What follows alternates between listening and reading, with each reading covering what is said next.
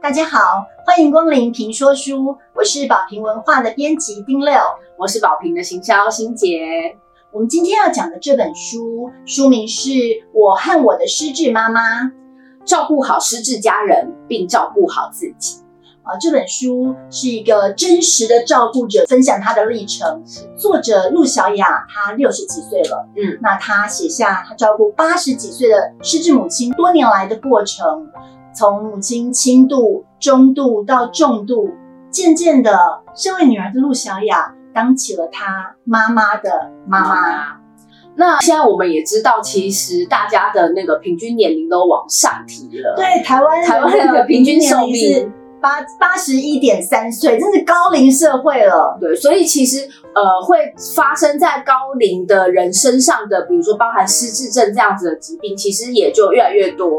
然后呃，有一个很普遍的现象，其实陆小雅在书里面有讲到，就是她带妈妈去呃看门诊的时候，其实都遇到跟她一样，就是五六十岁的呃，也也算是老年的孩子，带着年纪更大的老人。去看病，对啊，其实现在六七十岁的子女照顾八九十岁的老父老母，已经是高龄社会的常态了。那我觉得这本书《我和我的失智妈妈》，它好看的就在于它的真实。这个真实是我们很多人可能正在或者是以后即将会面对的。那陆小雅她的文笔很好，她是编辑是作家，所以她其实是一种很不悲情的方式去呈现了。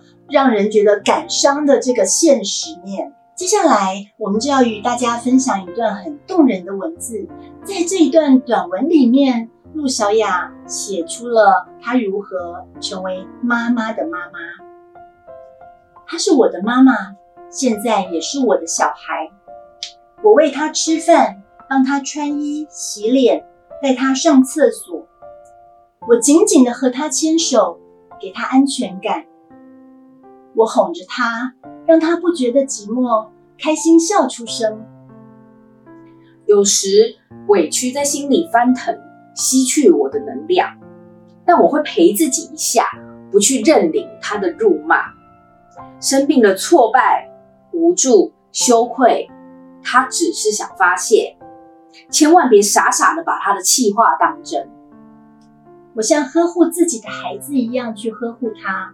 把它当成小宝贝，在妈妈彻底断开与这世界的连接之前，我就是串起他和世界最后的连接线。其实真的很感伤哦，就是当妈妈渐渐忘了这个世界，忘了自己，还有忘了女儿，对，忘了身边的人，你要怎么样子去面对？而且要陪伴照顾他，但是在这本书里面，我们感受到了小雅对母亲深深的爱，其实也对自己身为照顾者有深深的呵护。那接下来呢，我们就要分享一下，其实这本书呢，它就是分成两个部分，一个就是照顾好失智家人，另外一个就是照顾自己。那第一个部分呢，照顾好失智家人。呃，其实呃，小小在他的书里面有提到，妈妈在刚开始有一些轻度的状况的时候，他带妈妈去门诊看医生。那其实医生就有告诉他，就是在现在这样子比较轻度的状况的时候，其实人际互动是一个最好的治疗方式。对，像我们有出版一些刘秀芝医师，他是台湾失智症权威，他有写了很多关于失智症相关的，他也有写到，其实。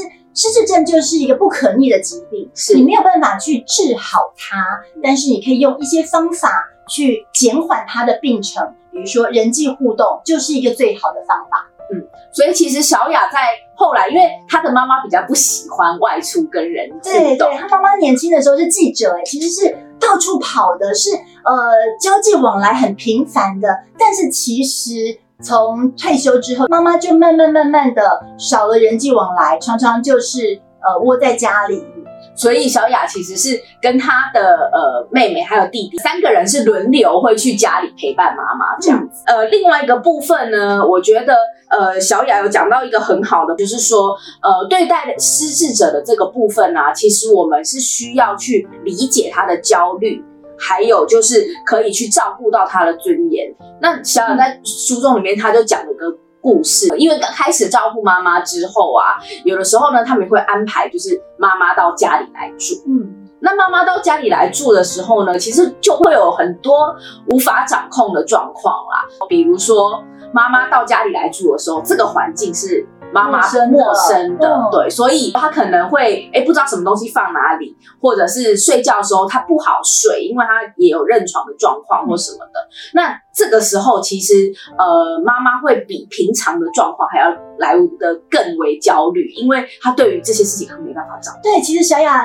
他有一个比喻，我觉得非常的、非常的让我们能够理解失智者他内心焦虑的来源。就是他讲，在逝者眼中，可能太阳每天都是新的吧。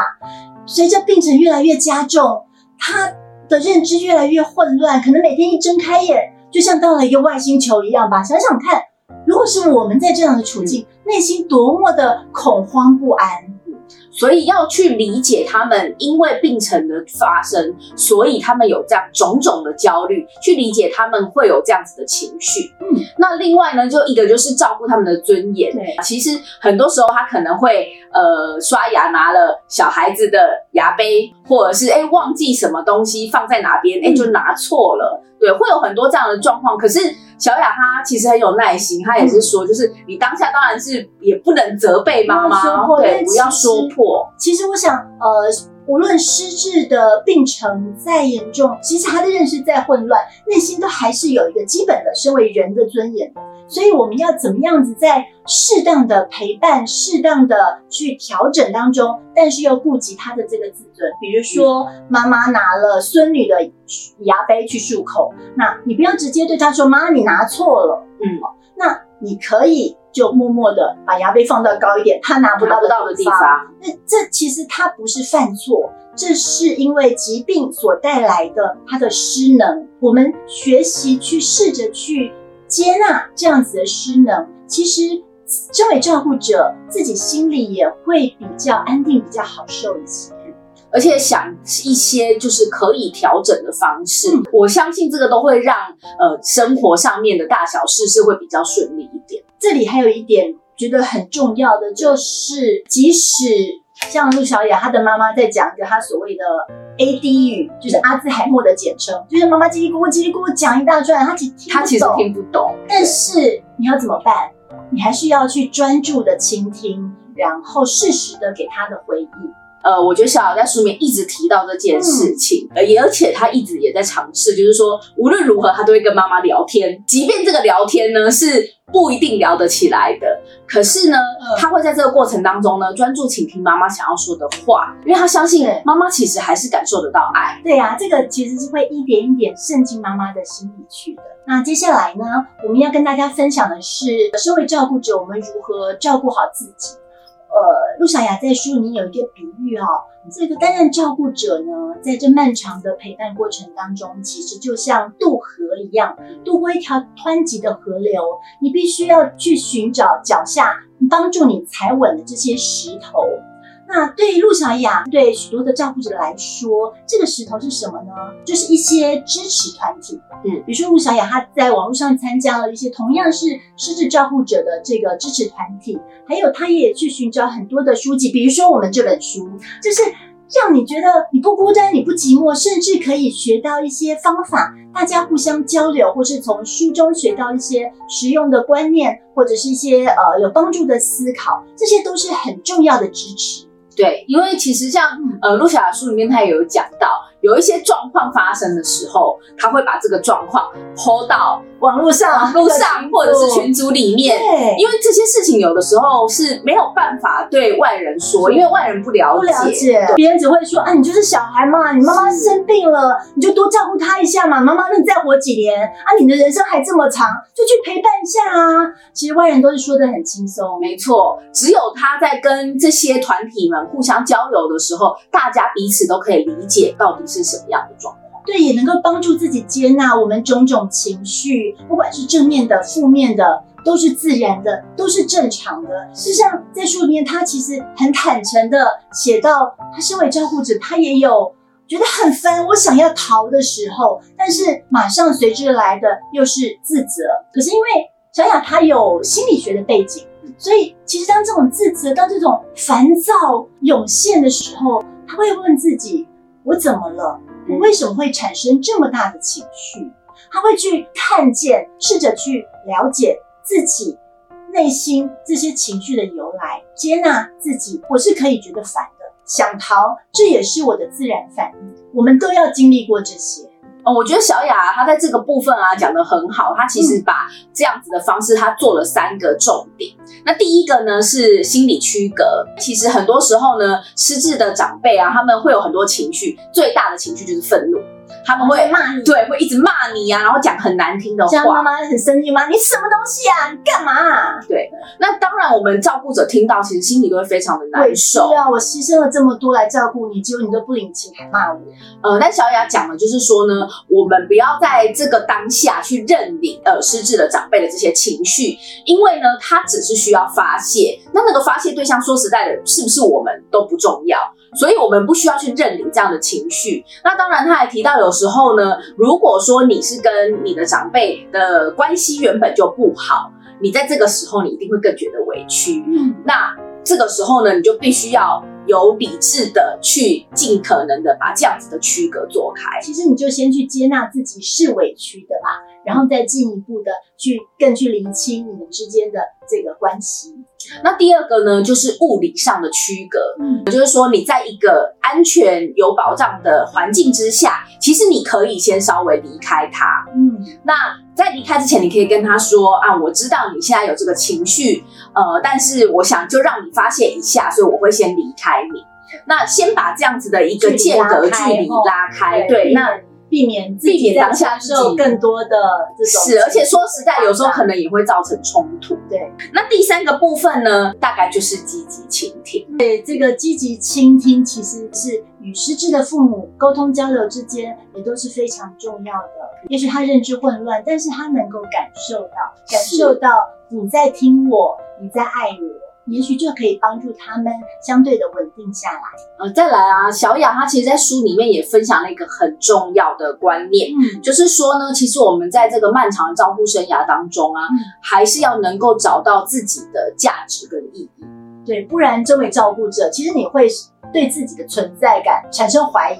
小雅她就是在嗯安养院呢看到两个念照护科系的学生，然后到安养院来照顾这些失智症的老人家，可他们每天都在划手机。她其实也发现这两个实习的女生照顾这件事情对他们来讲是没有多大的意义的。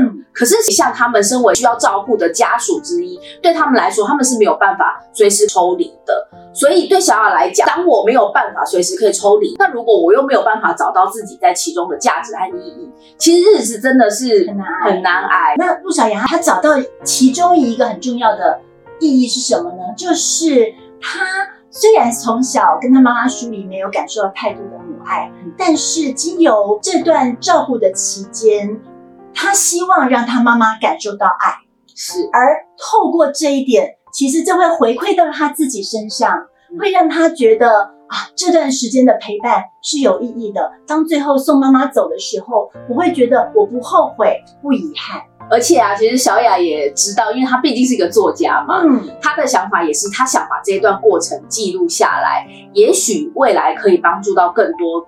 一样的照顾者，呃，我想现在其实出版成这样一本书，呃，这个书的内容本身其实就将带给照顾者很多的支持还有鼓励。这本《我和我的失智妈妈》其实是呃把这么多的一些照顾上面遇到的大小事情，然后用散文的方式写在书里，即便像我现在是没有。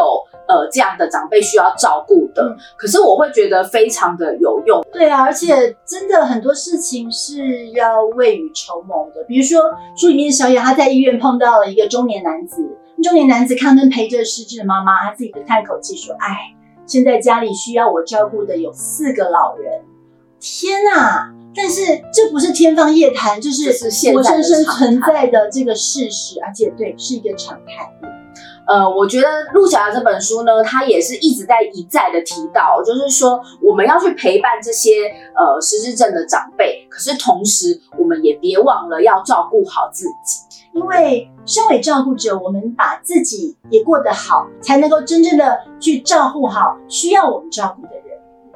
那当照顾者与被照顾者都可以过一个有品质的晚年的时候呢，其实这才能够称得上是生活。那今天呢，我们就介绍到这边。那希望呢，有兴趣的朋友呢，也能够来看看这本书。谢谢大家，谢谢。